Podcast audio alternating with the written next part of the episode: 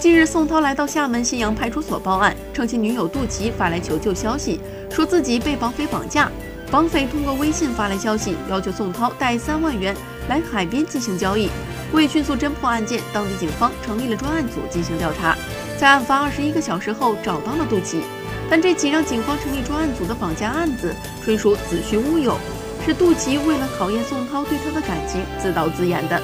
目前，当地公安表示，杜琪因谎报案情、虚假求助警方，其自编自演的绑架过程导致警力资源浪费，被处以行政拘留十日、罚款五百元的处罚。同时，警方提醒，谎报案情属于妨碍社会管理的行为。